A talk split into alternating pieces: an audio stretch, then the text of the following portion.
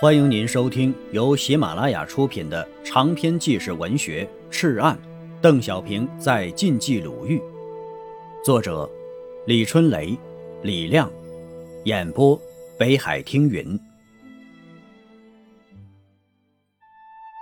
第七章，淬火，第十二节，上党平汉两次战役，两次淬火，边打边建。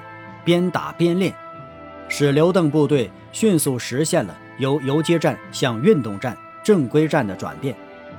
十一月中旬呢，邓小平在峰峰煤矿召开中共晋冀鲁豫局全体会议，会后再一次对本部进行组编，组编成六大纵队。第一纵队司令员杨得志，政治委员苏振华；第二纵队司令员陈再道。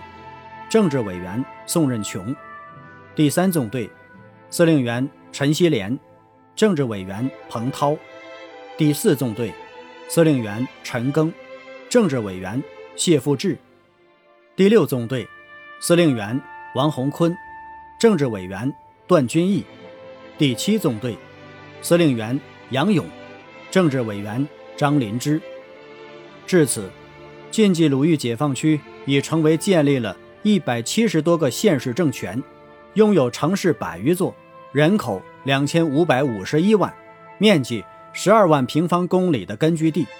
刘邓部队已经从当初的九千多人发展成正规军三十一万，基层武装七十万的浩浩洪流，成为一支所向披靡的钢铁队伍。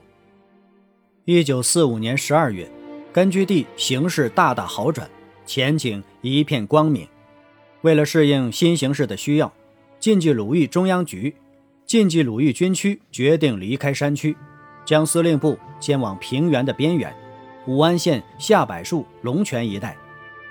那是一个冬天的午后，刘邓骑着马，沿着村里的石板路向东走了，离开了这个群山环抱的小山村，这条波光粼粼的清漳河。还有那一盏盏金黄的柿子，一枚枚赤红的大枣，乡亲们涌上村头，连村边的石头们、周围的大山们也伸出了手。这些淳朴的、憨厚的山民们，望着邓小平、刘伯承和他们的战友们远去的身影，心晃神摇，眼热鼻酸，却又说不出一句话来。一任温热的泪水。在脸上肆意的流淌，像面前浩浩的清漳河。不过呀，人们心里并没有太多的失望，因为在小村人的意识里，邓政委是属于小村的，他很快还会回来的，也许年底，也许明天，也许就在今天晚上。但是啊，这一走，就是永远。日本人走了。蒋介石来了，他们的想法几乎如出一辙。日本人的口号是“三个月内灭亡中国”，蒋介石的口号是“三个月内消灭共产党”。同样的错误，同样的狂妄，同样的无知，同样的不了解中国国情。他依靠的是美国先进武器和数百万重兵。他忽视了一条制约战士最重要的因素——人。四万万劳苦大众，从山区到平原，从城市到农村，从老翁到儿童，经过抗战八年来从利益到情感上的反复比较、合计、认同，他们的心上已悄悄地刻满了共产党的名字。什么是天意呀？天意就是民意。一九四六年三月二日，刘邓正式进驻位于平汉线上的历史名城邯郸。一九四七年六月三十日，刘邓提十万精兵强渡黄河，千里挺进大别山。军事史家已经承认，这是解放战争时期最大胆、最关键的一步战略棋子。一九四八年十一月，邓小平以总前委第一书记的身份。指挥了国共两党最大的决战——淮海战役，天下奇势由此定局。一九四九年四月，邓小平在以总前委第一书记的身份，领导渡江战役，摧毁国民党首都南京，攻克了总统府，蒋氏政府灰飞烟灭。时间的马蹄声远去了，当年的人们也在渐渐变老。一年又一年，赤岸人的思念堆成了身后的太行山，化成了门前的清漳河。邓政委越来越远了，邓政委越来越忙了。后来呀，他成了这个国家最忙的人。小村人逐渐的明白了，他们的邓政委呀。不仅是属于小村的，更是属于这个国家的、这个民族的。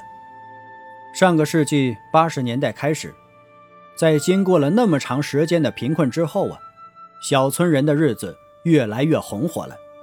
当他们吃上自来水的时候，当他们住上楼房的时候，当他们村铺上柏油路的时候，当他们买回大彩电的时候，他们知道。这一切与那个人有关系，那个在自己的小村生活了五年的人。这样想的时候，他们又觉得邓政委离自己很近呢，似乎仍在清漳河边散步，仍在村后的山坡上抽烟。上个世纪八十年代起，随着一个个老帅、老将军们的谢世，小村人一直在默默进行着一项工程。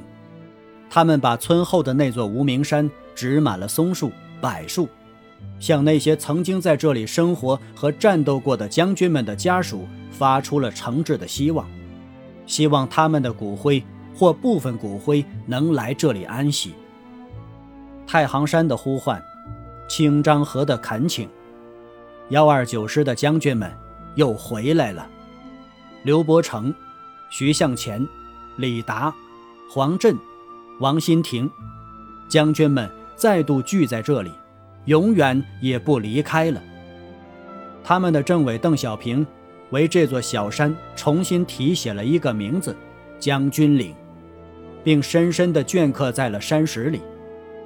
邓小平是最后一个赶到的，他的骨灰虽然撒在了祖国的山川河海里，但他的雕像回来了，他的心回来了。又与他的战友们永远的在一起了。他们不再用为战争劳累了，他们实在应该好好休息休息了。他们在山上谈笑、下棋、散步，永远，永远。山峰是他们的絮语，松涛是他们的笑声，赤岸作陪。